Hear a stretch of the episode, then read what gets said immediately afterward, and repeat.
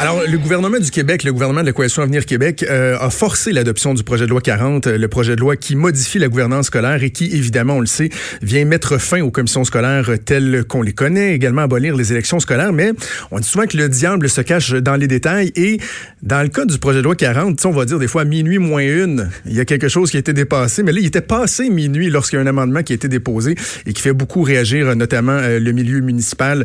Et on va en discuter avec la critique en matière d'éducation porte-parole, Marois Risky, député de Saint-Laurent pour le Parti libéral du Québec, qui est en studio avec moi. Madame Risky, bonjour. Bonjour. Peut-être expliquer à nos auditeurs d'abord la nature de cet amendement qui a été déposé euh, quoi, dans la nuit de vendredi à samedi carrément par le gouvernement. Exactement. En plus, le leader du gouvernement nous a demandé de ne pas lire les nouveaux amendements et nous, on a dit non, on va être rigoureux à tout le moins jusqu'à la fin. Donc, on va prendre le temps de lire les amendements. Alors, dans une pile de 122 amendements, il y avait un nouveau amendement qui fait sept pages. Et dans cet amendement, il est prévu que le centre de service scolaire peut requérir d'une municipalité locale qu'elle lui cède à titre gratuit un immeuble au fin de la construction de l'agrandissement d'une école ou d'un centre.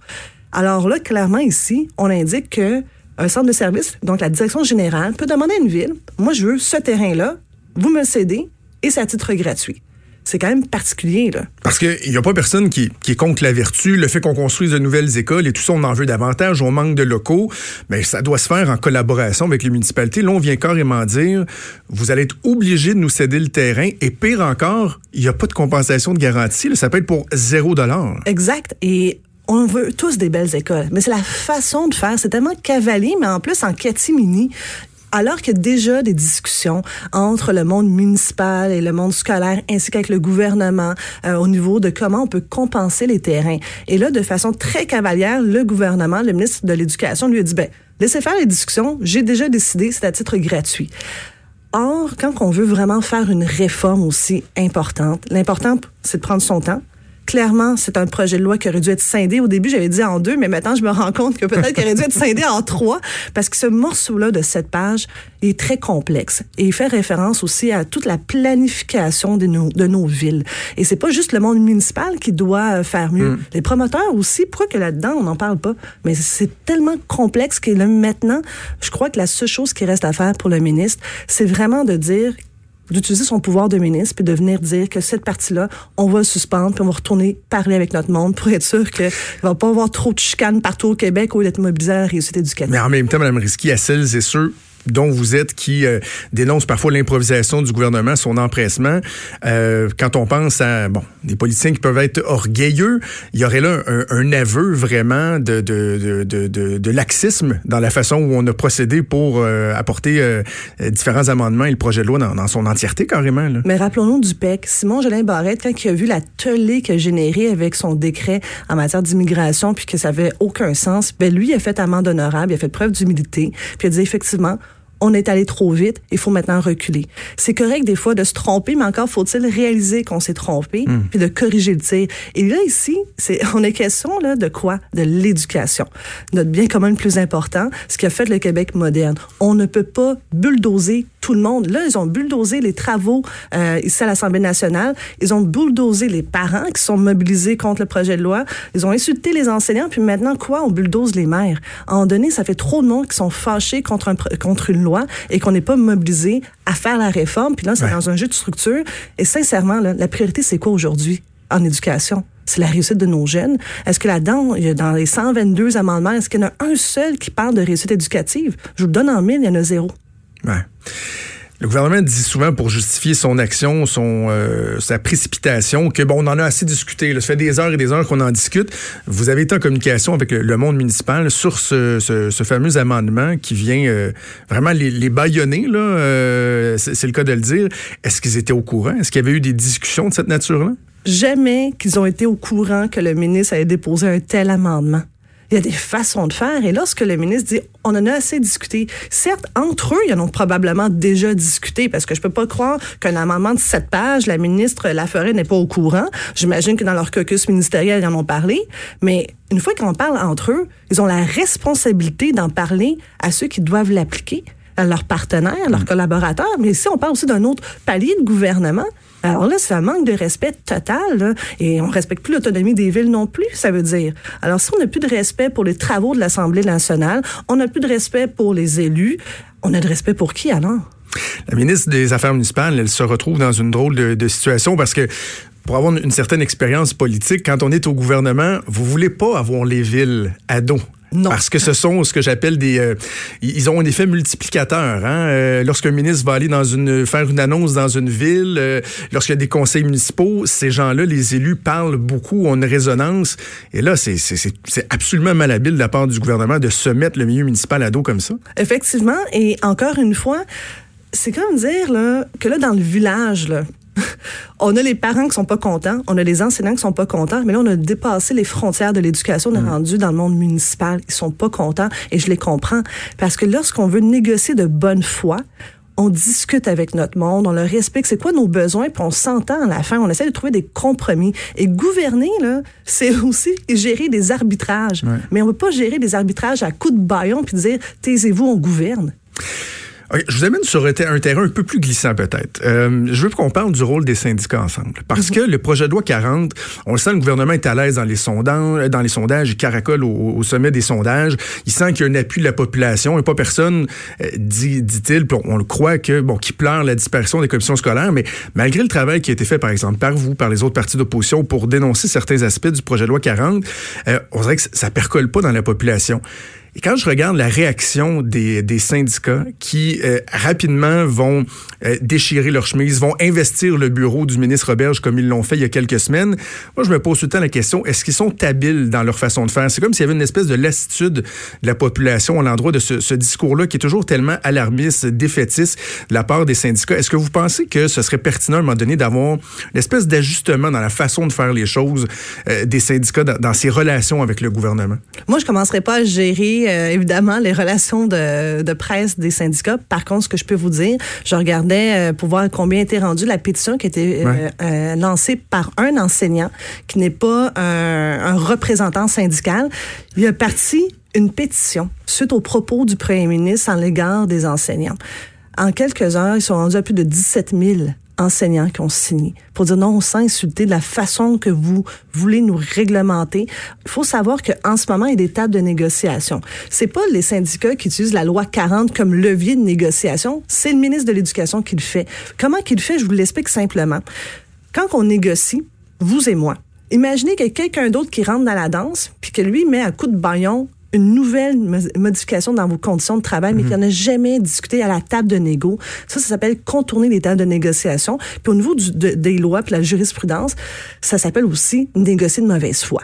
Alors là-dessus, moi, je comprends le mécontentement des enseignants parce qu'ils se disent, là-dedans, là, quand vous, vous dites que vous voulez valoriser notre profession, est-ce qu'on parle de valorisation lorsque vous manquez de respect, lorsque vous voulez pas venir négocier avec nous, lorsque vous voulez nous imposer des conditions que ça fait 40 ans que sont négociées en vertu d'une loi sur la négociation dans le secteur public et parapublic? Et lorsqu'on entend le premier ministre dire, ben, vos 20 journées de congé, là, vous allez faire votre perfectionnement là-dedans. Les 20 journées de congé auxquelles fait référence le premier ministre, ça s'appelle des pédagogies et elles servent aussi à préparer des cours, rencontrer des parents, préparer aussi euh, des sorties avec des élèves, mais aussi faire de la correction et du perfectionnement. Parce que les enseignants au Québec, ça fait des années qu'ils font du perfectionnement. Et quand on demande au ministre de l'Éducation, êtes-vous au courant? Alors que vous avez été pendant 17 ans enseignant, que les enseignants font déjà du perfectionnement? Ils disent, oh oui, c'est vrai, j'en ai fait moi aussi. Alors, arrêtez de dire que les enseignants n'en font pas, vous induisez toute la population en erreur. Ben, en même temps, mon collègue Mario Dumont disait, est-ce que tout doit se négocier? Est-ce que le gouvernement ne peut pas dire, ben justement, il y a une orientation que nous, sur la formation continue, euh, on trouve que c'est important, puis de mettre ça dans, un règlement, dans une loi, dans, une réforme. Est-ce que tout doit être négocié à la pièce? Je, permettez, M. Trudeau, je vous donne un exemple. Pensez-vous sincèrement qu'on va ouvrir la loi sur la santé pour aller négocier les conditions de travail des infirmières? Voyons donc. Mais c'est ça qu'ils ont fait dans la loi 40. Mm. La loi sur l'éducation, l'instruction publique, c'est là-dedans qu'on négocie, mais en fait qu'on impose les conditions de travail. C'est pas le bon forum. Alors oui, si on veut imposer quelque chose, encore faut-il le faire dans le bon forum. Puis le forum pour ça, ben, c'est à table des négociations. Et en plus de ça, c'est qu'il y a une loi spécifique au Québec qui régit les négociations collectives dans le secteur public et parapublic. Si on n'en veut plus de cette loi-là, mais qu'on soit clair, puis qu'on veut nous dire on abolit cette loi, puis il n'y en a plus de négociation. Mais je pense pas que le gouvernement veut aller là, parce que là, ça vraiment, vraiment mettre le feu partout au Québec. Ouais. On a vu le gouvernement dans bien des occasions euh, reculer lorsqu'il voit qu'il y a un mécontentement dans, dans, dans l'opinion euh, publique. Est-ce que vous croyez que là, sur euh, cet élément-là, en particulier sur les, les, relations avec les municipalités, sur l'obligation des municipalités de céder les terrains sans compensation, sentez-vous qu'il y aura une certaine ouverture? En tout cas, j'imagine que vous allez, vous allez en parler aujourd'hui à la période de questions. Si on veut vraiment là, parler de l'éducation de façon positive, là, on n'aurait jamais déposé un projet de loi qui devient maintenant une loi aussi mammouth il y avait clairement plus que simplement abolir les élections, parce que ça, on peut faire dans une vingtaine d'articles, ces affaires-là. Là, ils sont allés beaucoup trop loin et j'ai comme eu l'impression qu'ils se sont dit, ben, tant qu'à être rendu là en baillon, là, ce projet de loi euh, qu'on avait. Tant qu'à euh, faire. Tant qu'à faire, là, qui était déjà dans. Parce que la réponse du ministre par son attaché de presse, il disait Oui, mais l'amendement de cette page était déjà prévu, mais dans un autre projet de loi. On l'a jamais vu, ce autre projet de loi. Ils ben, tant qu'à faire, on va le déposer tout de suite, là, ça va être fait, puis euh, personne ne pourra en parler. Mais non, c'est pas comme ça que ça marche. On en parle aujourd'hui. Et clairement, le ministre il y a une chose qu'il peut vraiment faire pour à tout le moins là, calmer le jeu, puis pas avoir toutes les maires de partout au Québec contre lui, c'est de dire, ben, ces dispositions-là, on va sursoir. Il peut faire ça. Est-ce que dans le camp de la, course à la chefferie, parce que c'est une réalité hein, en parallèle, euh, la course qui va se dérouler au cours des, prochaines semaines, prochains mois, au niveau de l'éducation, bon, vous travaillez avec, avec Alexandre Cusson, est-ce que le Parti libéral pourrait euh, suggérer, proposer qu'on qu'on revoie carrément cette réforme-là, qu'on l'abolisse, qu'on revienne en arrière, où vous vous dites, ben, en même temps, c'est un milieu qui a tellement eu de changements, de réformes, qu'on on va essayer de l'améliorer, de la peaufiner, sans nécessairement reculer. Est-ce que dans votre tête, c'est clair, ça, la, position que vous prendrez sur, euh, sur, euh, sur les suites de ce projet-là, advenant l'éventualité où le Parti libéral pourrait être porté au pouvoir dans, dans quoi, un peu plus de deux ans? Mais c'est sûr que nous, on a parlé de réussite éducative, contrairement à la loi 40 qui n'en parle pas. Pour nous, c'est hyper important de mobiliser les gens pour la réussite éducative, parce qu'on va le voir, faut le dire, hein, il y a aussi de l'anxiété chez les jeunes. Il y a tellement d'enjeux en ce moment c'est pas un jeu de structure qui nous intéresse, c'est davantage. On n'en parle pas, c'est ça, Mme Risky. Hein? les jeunes? Euh, ben, les jeunes, en fait, tu sais, c'est bon. Les syndicats vont parler des, euh, des enseignants, euh, on va parler de la structure, mais c'est qui le lobby des étudiants là, qui va venir dire les étudiants ah. Les parents. Puis je vais vous dire que moi, il y a une on doit s'impliquer davantage. non, ils s'impliquent. Je vais vous le dire, mais on les écoute pas. Puis il y a une affaire que moi, j'ai une petite crotte, puis je, je pense que j'ai partagé ce matin. Vendredi, là, quand j'entends euh, plusieurs députés caquistes dans leur intervention me reprocher d'avoir utilisé ma motion au début de, de l'étude détaillée pour euh, faire du temps, parce que j'ai demandé d'entendre un groupe supplémentaire alors qu'on s'était déjà entendu sur euh, les groupes qu'on allait entendre. Il y a des plages qui sont libérées, puis c'est vrai que j'ai utilisé une motion pour entendre qui, mais les parents qui représentent des enfants autistes qui eux ont hmm. dit mais nous là qui qui parle pour nous? Hmm. alors oui puis savez-vous quoi? On me reproche ça mais à la fin là, on les a entendus. Qu'est-ce qu'ils sont venus nous dire? Ils sont venus nous dire qu'il y a un comité qui a été mis en place par le précédent gouvernement libéral en 2014 un comité EHDA élèves handicapés ou avec une difficulté d'apprentissage ou d'adaptation. Mais ce comité là il disparaît alors moi, je suis vraiment, oui, j'ai une crotte parce que quand je fais mon travail, je le fais de façon rigoureuse. Puis la voix des parents qui représentent les plus vulnérables, on les entend plus. Et vendredi dernier, j'ai déposé là plus d'une trentaine de lettres de comités de parents de partout au Québec qui représentent 64 des élèves, donc le deux tiers de tout le réseau d'éducation, qui ont demandé au premier ministre et au ministre de l'Éducation de reculer parce que leur pouvoir dans le comité de parents, là, mais a été grandement diminué. Alors, qui connaît le mieux le nom des élèves? Les parents et qui d'autre? Les enseignants et les personnels de soutien? Aujourd'hui, qu'est-ce qui se passe dans notre réseau d'éducation?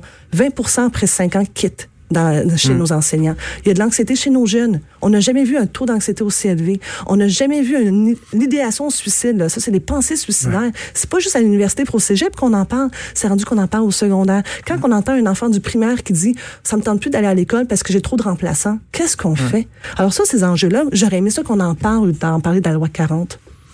Les élèves en difficulté, les élèves autistes dont vous parlez, là, c'est, j'en avais parlé avec votre collègue Jennifer Macaron, qui est, qui est mère, elle, de deux enfants autistes.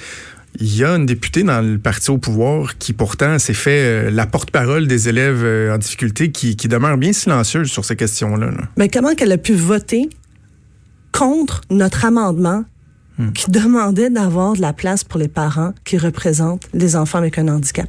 On a fait un amendement en ce sens. Ils l'ont tous rejeté, là, à grand coup de rejeter moi, honnêtement, là, je m'interroge là-dessus. Parce qu'il y a des limites à vouloir bulldozer, mais ne pas écouter. Il y a des amendements qu'on a, quand on a fait l'étude détaillée, qu'on a été capable de, oui, faire accepter par le ministre. Mais on était rendu à la fin, fin, fin, là, puis ils n'écoutaient plus.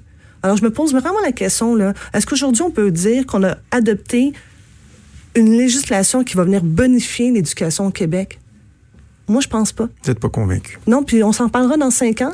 Puis j'espère là, que le ministre aujourd'hui comprend que le défi, c'est pas de faire fonctionner sa loi 40, mais encore là, la faire faire des ajustements. Il n'est pas trop tard pour s'ajuster. Là. Il n'est jamais trop tard pour bien faire. Alors, l'impression, je sens qu'on va bien la sentir à la période de questions, notamment euh, cet après-midi à l'Assemblée nationale. Marois Risky, euh, porte-parole de l'opposition en matière d'éducation, député de Saint-Laurent. Merci beaucoup de nous en parler. Merci Bonne beaucoup.